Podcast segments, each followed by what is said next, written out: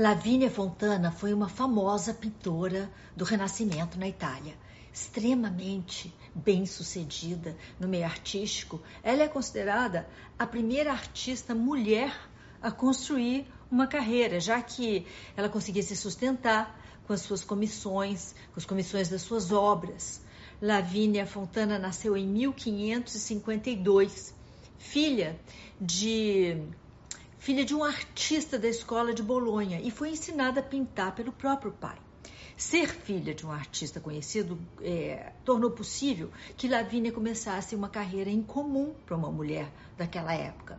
E ela se tornou muito conhecida, célebre por seus retratos e obras religiosas. Mas Lavínia também pintava nus, tanto masculinos como femininos. É provável que ela tenha sido a primeira artista mulher a pintar nus, uma ousadia que podia ter acabado com a carreira dela. Quando ela se casou, Lavínia Fontana não precisou se preocupar com o dote, pois ela já se sustentava com as telas que vendia, podendo assim contribuir para a renda familiar. Era uma vida notável e excepcional, tanto que ela foi convidada por ninguém menos do que o Papa para se mudar para Roma junto com a família inteira dela. Lá ela pintou retratos de membros da alta sociedade e até o próprio Papa posou para Lavínia Fontana.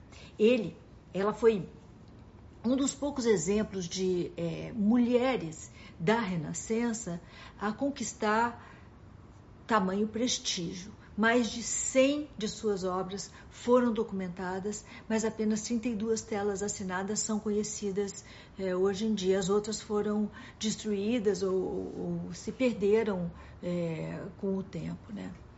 Existem ainda outras 25 obras atribuídas a Lavínia sem assinatura ou data, que se saiba.